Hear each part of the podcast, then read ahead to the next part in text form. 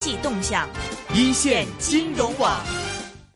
今天微微继续是请来是香港防癌会的是执行委员会的委员，以及是香港防癌会的癌症教育委员会的主席是廖敬贤医生。他本身呢都有好多 title 嘅，本身呢呃基本上是养和医院的综合肿瘤科的这个中心副主任哈，是临床肿瘤科哈。那么今天呢再次请到 Dr. 廖廖医呃廖敬贤医生坐在微微的这个对面，廖医生欢迎您好。你好，威威你好。好可惜咧，你就係嚟得一次。你講得非常之好啊！ 我想做你常駐嘉賓啊。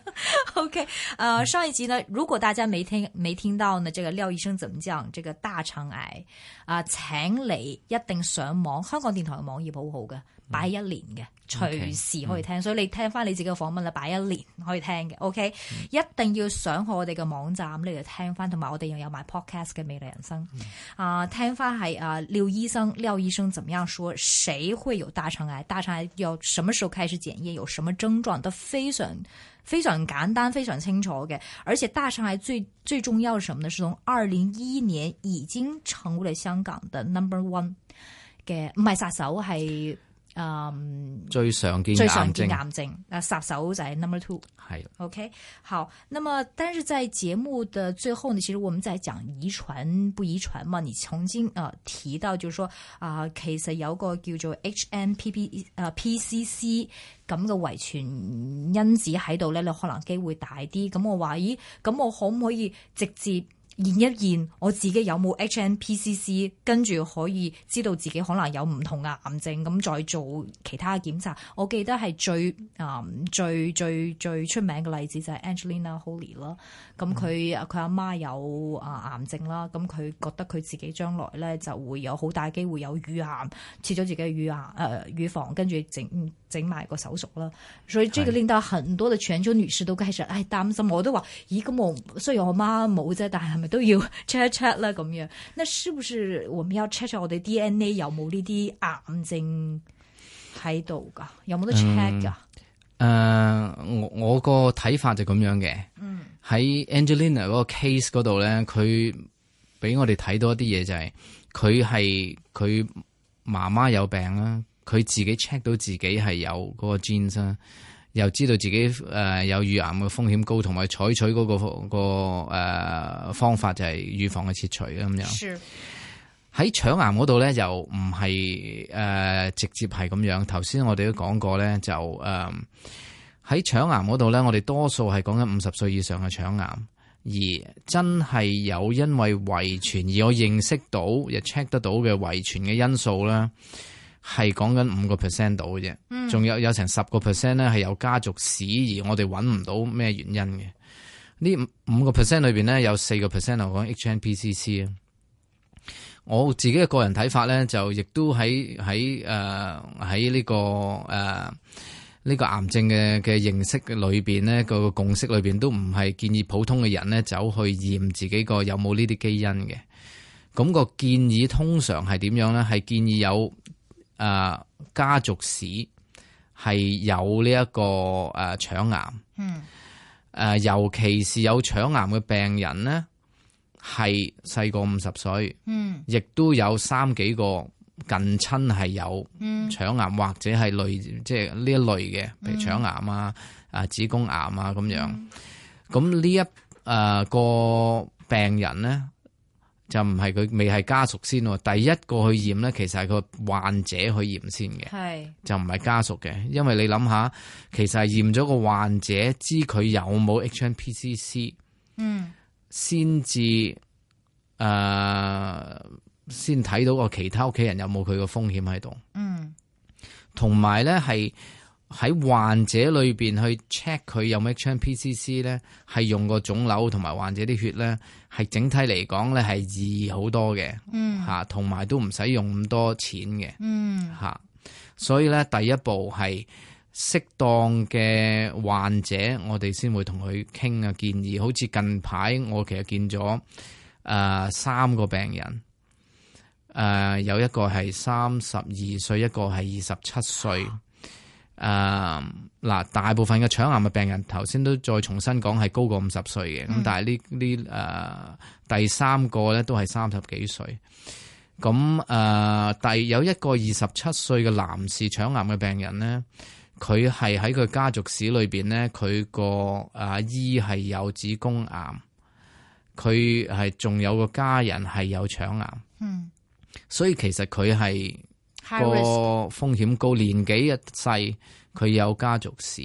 咁我真係建議佢做。咁佢而家而家第一個 test 翻嚟，佢似乎佢真係有 H HNPCC 嘅呢個病人嗯嚇。咁嗱、三十二歲嗰個、呃、女女性年紀係誒、呃又係係細，但係佢冇家族史嘅，嗯但係佢抽誒佢 test 出嚟佢係冇呢個 HNPCC。嗯第三個病人咧，我係冇佢係冇唔唔唔同意 check，所以我做唔到個檢查。但係可以話到俾你聽，就係、第一步去 check 呢個腸癌係咪有遺傳性咧，喺個病者嗰度 check 先嘅。嗯如果可以嘅話，嗯，那好了，如果他的病者 check 到自己有 HNPCC 的話，是否表示他的直屬嘅家屬啊、細佬妹啊、仔啊，甚至阿媽阿爸啦，我唔知啦，都要去 check 有冇 N 誒、呃，這個誒、呃、M N H M HNPC H M P C C， PCC 抑或係直接 check 呢個家屬咧，佢哋有冇大腸癌？嗯，如果當個第一樣嘢，如果家族嘅人係多過五十歲，更加要 check 去照腸鏡啦，照腸鏡呢一批病啫係啦，第一樣啦。第二，亦都要建議，我哋會同佢傾，會有個選擇去 check 佢哋有冇，嗯因為我哋而家去到個睇法就係講緊一個叫做篩查，即係講緊一個 genetic testing 是嗰個範疇。是，咁呢個 genetic testing 裏邊咧係有個唔係好似抽血咁簡單嘅一件事嚟嘅，因為裏邊我哋誒講緊就係話，如果即係揾到一個未有病嘅人，有一個 genes 裏有一個譬如話係佢嗱呢個病者嘅家屬，譬如兄弟姊妹啊，有呢、一個真係有呢 HNPCC 咧，佢面對有腫瘤嘅風險，有某啲腫瘤嘅風險高咗。咁咧就佢亦都要諗係要做 screening 啦，同埋係誒面對誒、呃因為做呢一個檢檢查嘅嘅風險，譬如話誒、呃照腸有一個過程啊，咁樣嗯誒、呃抽血啊，各樣嗰啲嘢。咁嚟去，而呢一個咧，淨係話緊佢有個風險啫，唔一定係一定有腫當然瘤噶嘛。當然，吓，所以咧就係唔係話淨係抽血咁簡單咧，就話啊你有一個病者有，成家人咧一定要走嚟即刻抽血啦。嗯而呢個過程咧，genetic testing 嘅過程咧係要有一個 counseling 嘅 component 要同佢傾嘅，同埋係一個選擇性做定唔做。嗯，係好嘅一個複過雜程嘅程序，同埋好當知道咗一個，當知道咗個患者係邊一樣，因為 HNPCC 係影響緊四個，有四個 gene 可以令到 HNPCC 走出嚟嘅。嗯咁咧就如果一個患者我哋揾得到個邊隻 gene 嘅話咧，喺其他患者裏邊咧，我哋淨係做一件就係 test 佢有冇嗰個 gene 就得噶啦，即係易少少，即係喺個患者嗰度，即係喺其他屋企人嗰度，嗯患者揾到咧，其他屋企人嗰啲度咧係易少少。如果你患你完全冇個患者嘅話咧，要做四個 gene 喺個人嗰度咧，咁就呃複雜同埋好比較貴嘅一件事嚟嘅。嗯，但是我比如說知道我的親屬有呃 HNPCC 的話，那所有的這個家屬都應該驗所有嘅家屬都應該我哋會同佢傾。傾，有個選擇嚴唔嚴，因為呢一個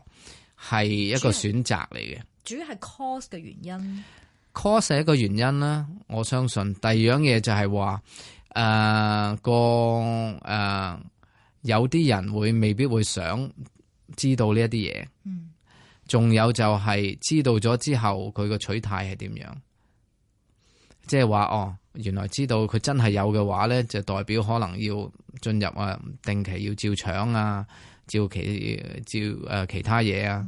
嗯，咁唔係話所有人都會心理上咧已經準備得好嘅。哦，而且嗰所以啲未必係代代表你有會病噶嘛，你但係講呢個得就壓啱，力係好講大，係仲有心理上嘅壓力啊。係啊，所以呢冇病嚇出就係病嚟，所係噶，所以就係嗯話哦，我哋最緊要就係 index case，就算係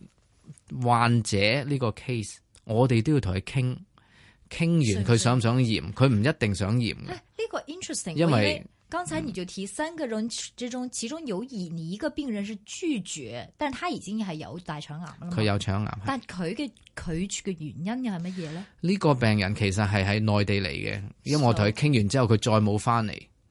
所以佢冇佢冇做呢個哦佢冇做檢查，嘅嗯係咁佢唔想做啊，定遲啲再翻嚟，我唔知道。嗯，明白。OK，講完了這個呃跟 DNA 有關的呃呃之後呢，我想問問哈，現在一般來講，這個呃比如說我們在你講五十歲之後做呃做檢查嘛，但比如說你建議多大年紀接受大便驗血呃測試呢？要我覺得都係五全部十都係歲，係誒、呃就開始接受檢查。嗰、個隱血嗰個檢查咧，係誒幫助我哋喺一個一大班人裏邊去再篩查邊一啲風險高啲嘅。嗯去明白照腸鏡，因為如果揾到有隱血嘅話，佢都要照腸鏡嘅。明白啊！一般嘅死亡率，我哋香港 number two 啦，next 嗯 to 肺癌啦，咁係幾多發現第幾期大概就比較好高咧？嗱，咁誒、呃其實個腸癌我哋分一二三四期嘅嗯嚇。第一期嘅腸癌咧，其實腸癌嘅嘅嘅分嘅期數就係佢食咗落去嗰個腸壁有幾深嘅分別啦，有冇呢一個腸周圍嘅淋巴嘅轉移。嗯，如果食得比較深嘅係第二期啦，比較淺啲係第一期啦，有啲叫零期都有嘅，早好早期揾到嘅嗯嚇，但係息肉嚇。開始誒啊係識咗開始嚇，咁、如果佢冇穿破咗一個我哋叫誒、呃 basement membrane 嘅話咧，係零期嗯嘅嚇，咁、樣咧就誒咁、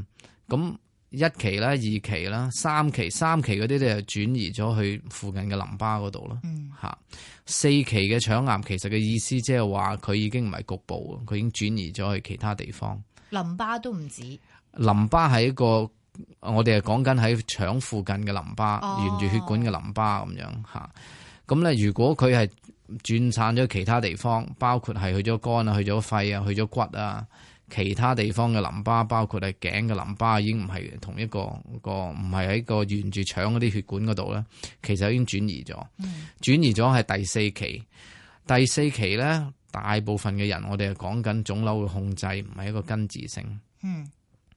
咁但係咧呢幾年即係控制性係控制性，诶、控延制長延長生生命命嗯同埋呢一個症狀嘅處理。但係呢诶呢十零年咧，我哋睇到一樣嘢咧，就係有一有一組特別嘅群組，嗯就係佢喺個腸癌淨係轉移去個肝，嗯或者轉移少少去個肺。嗯而呢一批人咧，我哋有諗到計仔去切除埋轉移咗嗰啲地方。嗯，尤其是喺個肝嗰度，肝係可以生啊翻嘅，呢一批人生係一個原因啫，而呢一批人呢，係有細嘅機會係可以根治到呢個病。嗯整體嚟講呢，如果係腸癌轉移去個肝，而我哋又諗到計仔切除個腸，又切除埋肝轉移嗰部分，呢一批人整體嚟講個長時間，即係即係誒、呃、長時間嘅生存嘅可能性講緊三十個 percent。但係如果你講緊真係第四期轉移咗，我哋唔係講緊誒，我哋係講緊腫瘤嘅控制啦、症狀嘅控制啦，五年嘅存活咯，我哋講緊少過五個 percent。哦所以你要睇到個分別好大。 ，OK，所以第三期呢？第三期呢，就係、嗱，我哋點樣做呢？第三期嘅腸癌，我哋係切除預後化療。嗯咁五年嘅存活率，我哋講緊七十幾個 percent 嘅而家嗯嚇嗯嚇。第二期就係切除喺適當嘅病人裏邊化建療啫議化療，邊啲係適當啊？第二期我哋都分風險高啲、風險低啲咁樣。嗯風險高啲我哋要睇嘅，睇個個病人嚟嗰陣時，最初有冇腸塞啊？嗯跟住就有冇呢一個喺個病理報告裏邊有冇其他特別嘅嘢，包括係啲淋巴夠唔夠啊？嗯佢嗰個分化性係點樣啊？佢嗰啲誒誒個腫瘤附近嗰啲細細嘅血管裏邊有冇誒、呃有冇腫瘤喺度啊？嗯各樣各樣，令到我哋去評估呢個病人嘅風險係咪高啲。我哋個個評當個病人嘅風險高啲，我哋建議用化療。嗯但係如果第二期嘅腸癌即係冇轉移去呢一個誒淋巴嗰度咧，而又冇呢啲情況嘅話咧，係唔需要化療嘅。明白嚇。一提起化療，第一期就係淨係做手術就得啦。嗯，明白嚇。一提起化療嘅話，大家都有啲驚嘅。嗯係係嘛啊。你講下呢個化療。嗱，化療咧，其實呢十幾二十年咧，喺腸癌裏邊咧有一個好大嘅轉變，嗯有幾樣大嘅轉變。第一樣就係化療嘅選擇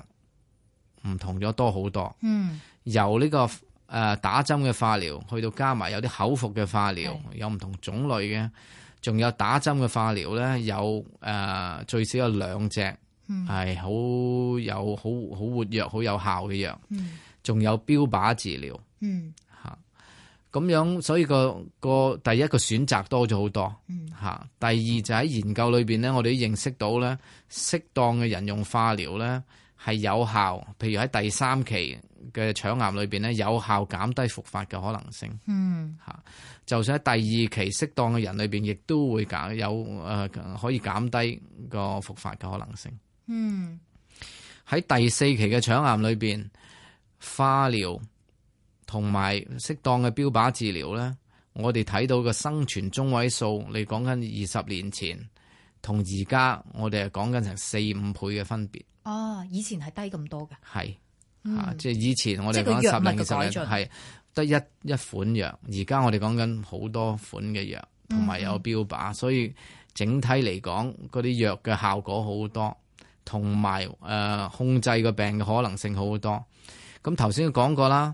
有一批病人喺第四期嘅腸癌，尤其是淨係轉移去肝嘅話，我哋有幾個可能性嘅病人裏邊，一就係話一開始已經冇可能做手術，嗯兩邊肝好多粒嘅轉移。嗯我哋講緊呢一批係用藥去控制個病，誒呢一個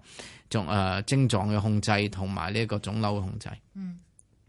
但係有一批咧開始轉移，可能一粒兩粒喺個肝嗰度已經可以切除㗎啦嗯嚇。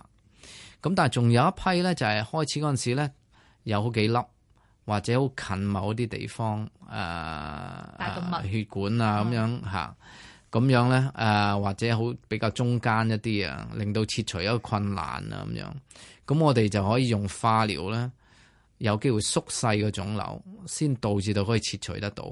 嗯亦都有研究話俾我哋聽咧，就係呢一批人最初切除唔到，即係爭少少切除唔到。我哋而家用化療縮細咗之後，令到佢切除到咧，佢嗰個存活嘅可能性咧，同一開始切除到我哋係差唔多。嗯所以咧，我哋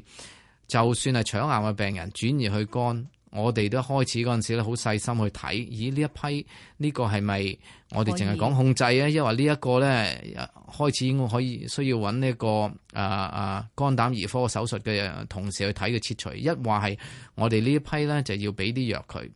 縮細個腫瘤先，先至同佢做手術。所以一開始嗰陣時要分開咗呢誒呢幾部分嘅病人。標靶治療和化療有什麼分別？什麼人用化療，什麼人用標靶治療？用化療同標靶治療咧，最緊要知道第一樣係個目的。頭先講咗啦，化療個同埋標靶嘅目的喺誒個病人裏邊係有啲唔同。譬如話根治性嘅切除，第一、第二啊，唔係第二、第三期，我切除咗個病啦。就算第四期佢轉移咗有佢腸塞嘅話，都可能要切除。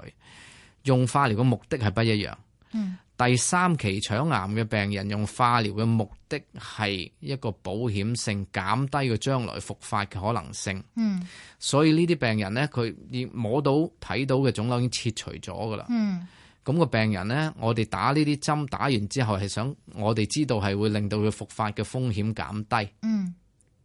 咁病人有陣時會翻嚟話：醫生有冇效啊？隻藥我話你其實睇唔到有冇效嘅，因為你個身體裏邊冇腫瘤噶嘛嗯嚇，佢係減低你復發嘅可能性嘅。嗯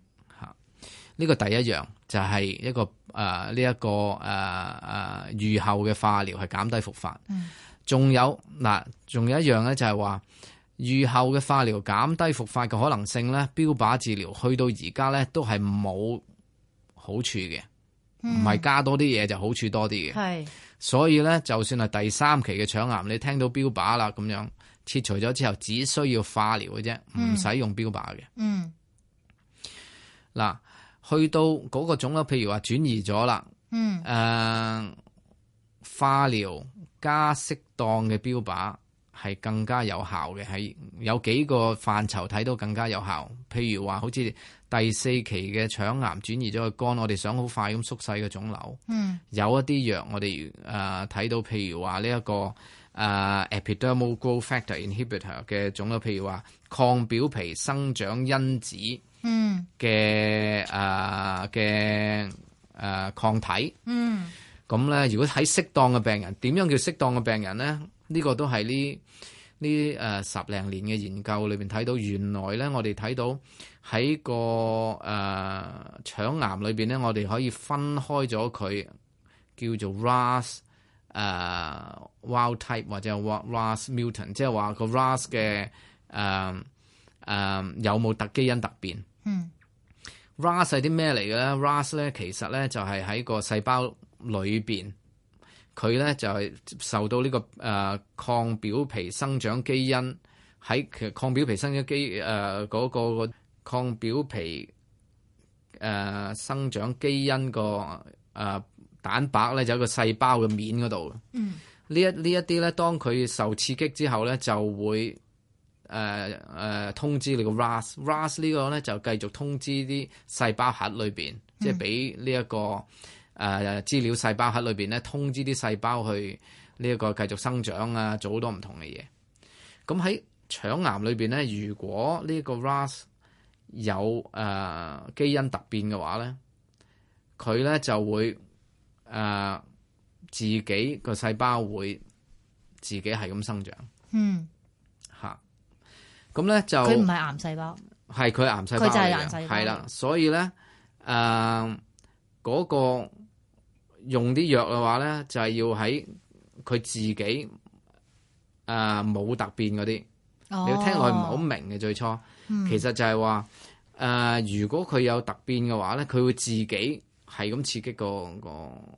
個啊誒咁就要用標靶藥，有突變嘅係用標靶藥係唔啱哦唔係唔係啊冇用冇嘅，用，冇突變，因為冇就變就用冇標靶藥，係啦，冇 OK 突變嗰啲咧，嗰條線咧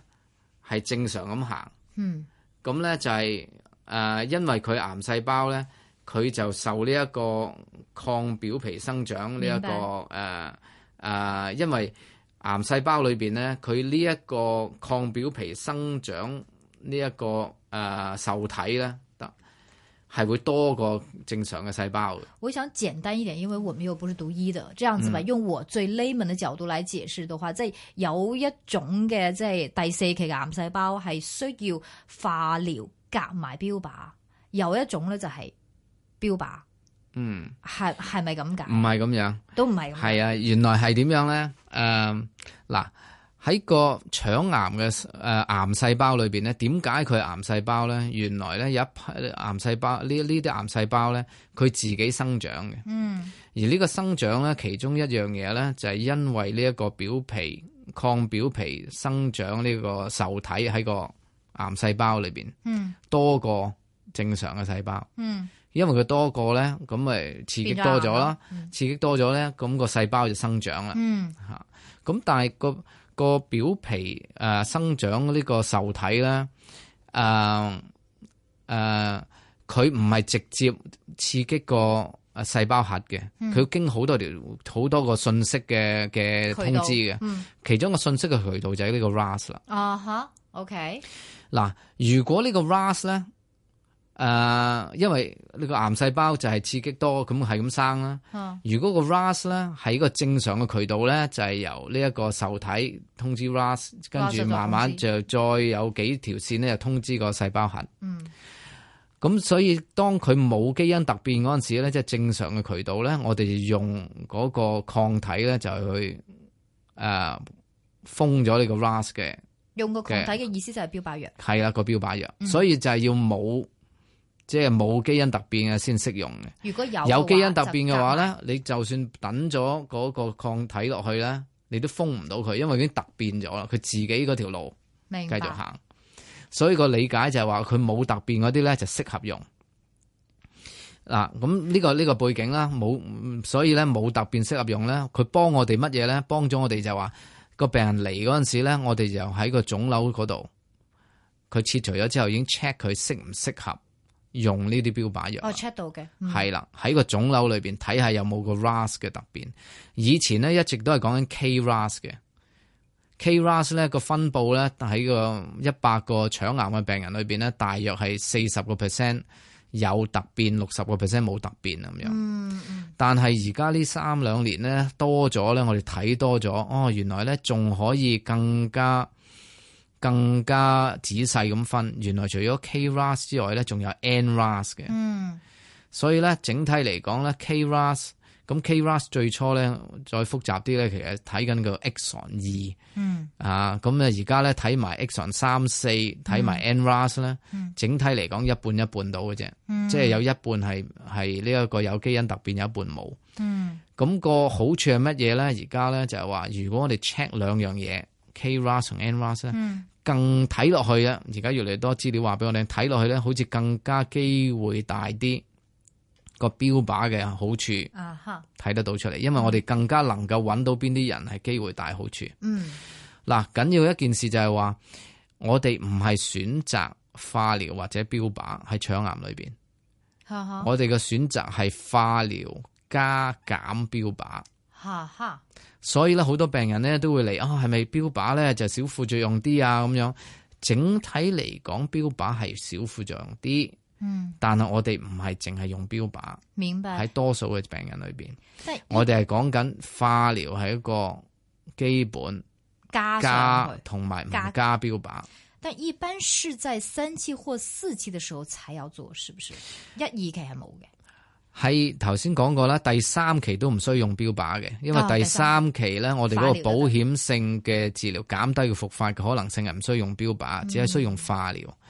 所以用標靶其實喺第四期第四嘅期腸癌嘅啫。仲要睇下頭先講嗯佢究竟適係唔適合乜嘢適合唔適合？嗱，仲有第二隻標靶係講緊誒呢一個減少或者刪除呢、一個誒、呃血管增生嘅嘅標靶，嗰、個就唔需要 check 佢咩 KRAS 啊，有有冇 KRAS 都冇分別。明白，所以喺我哋而家可以用嘅標靶裏邊咧，係講緊有成有兩隻係同呢一個誒、呃抗表皮生長因子有關，亦都有一隻係唔係嘅，所以有明白三隻標靶可以用。明白。咁啊，選擇嗰陣時就睇翻個病人嘅特性嘅需要，睇看看醫生啊係點啦樣，建係議。那剛才我們講這這麼多哈，就是一般人都話，哇，標靶藥好貴嘅喎，大概是一個月要標靶藥係好貴嘅嚇，但係咧就誒、嗯係標靶藥係真係誒睇下你用邊一隻標靶藥啦，同埋睇下嗰個病人嘅體重啦，因為標靶藥咧係誒有一啲係用佢嘅體重去計啦，有啲係用呢個高度體重去計咁樣，所以誒、呃重啲高啲嘅人誒、份量就多啲用份量又多啲，咁跟翻住佢嗰個咁我哋。而家講緊可能係你講緊一個月啦，講緊兩萬至可能三四萬，嗯咁就睇下用邊一啲標靶藥，同埋、我都時時講誒嗰個最緊要一開始已經知道用藥嗰個目的係乜嘢嗯，嚇。然後這要吃多久呢嗱， ？Forever，兩隻喺腸癌嘅標靶藥都係打針落去嘅。哈哈嚇，要打唔多係久呢？嚇，咁所以頭先就講講咗就話嗰個目的係乜嘢？哈，嗱，假定有幾個目的嘅，哦嗯第一個目的就係我想腫瘤嘅控制，而哈哈呢一個咧睇落去都唔會係有我哋會有切除得到噶啦。嗯，嗰、個咧就誒、呃、會同化療一齊用，誒、呃、會用一段時間，好段月計咁樣用。如果當佢有效嗰陣時，會繼續用。有啲誒、呃多數嘅病人咧，可能去到幾個月之後都覺得嗯化療嘅副作用開始大啊，咁就可以減咗一啲化療落去嘅，即係話唔使用兩隻藥，改改用一隻藥啊。嗯啊、繼續標靶係一個諗法啦，咁樣，所以誒個、目標要清晰啦，就係話講腫瘤嘅控制、症狀嘅控制。咁去到一段時間，有啲人可能會選擇會停一停嗯嚇。嗯誒咁嗱，呢、個一批啦，第二批就係當嗰啲藥冇效，嗯即係我打打下針，咦佢沒藥過之前，咁嗰陣時要轉藥。嗯， OK，所以这个蛮复杂的。不过我覺得這個有關這個大腸癌，就是誒、呃、未必要需到知道究竟係我應該用邊隻嘅藥，因為唔需要我哋知嘅，係由醫生嚟做呢樣嘢，係嘛、所以我覺得最重要就是，其實這兩集就是跟大家講大腸癌在香港已經 number one 啦。OK，大家要非常留意，五十歲以上最起碼要檢查一次。如果是沒有的話，十年之後再檢查；如果有的話，呃大家快快啲揾下呢個醫生噶啦，OK，或者其他醫生啦。那麼呃，在什麼人呢？容易得呢？年紀大啦，食嘢肉類紅肉類多啦，唔唔運動啦，或者係遺傳啦，種種都會有。OK，仲有一樣就係但係體重啦，我哋會建議就係喺誒除咗減低肉類誒或、尤其是紅肉之外咧，就係、為做運動啦，同埋體重。我哋希望個體重我哋有個 index 嘅，好似個我個 index 係 BMI。係啊，咁喺嗯誒中國人裏邊，我哋想個 BMI 大約係二十二點九或以下。嗯，二十二點九或以下。對 OK，嗱，唔係淨係去到零啊最好噶，其實佢即係即係唔係唔係唔係要好瘦嘅，不過喺上限咧就係希望係二十二點九度。 OK，如果太太胖，就胖的人也會容易得大腸癌，就機會大啲，係係嘛？係啊 OK OK，那麼這兩集呢，非常感謝是來自香港防癌會的執行委員會的委員，也既是方啊、香港防癌會的這個癌症教育委員會的主席，是廖敬賢醫生，講得非常精彩，講講這個什麼人容易得大腸癌，我們應該怎麼樣做，然後有什麼樣的治療方法，第一期、第二期、第三期、第四期啊，然後標靶藥和啊這個化療有什麼分別，講得非常之好哈，非常感謝是廖醫生來接受我們的訪問，謝謝你廖醫生。多謝你。 AM 六二一。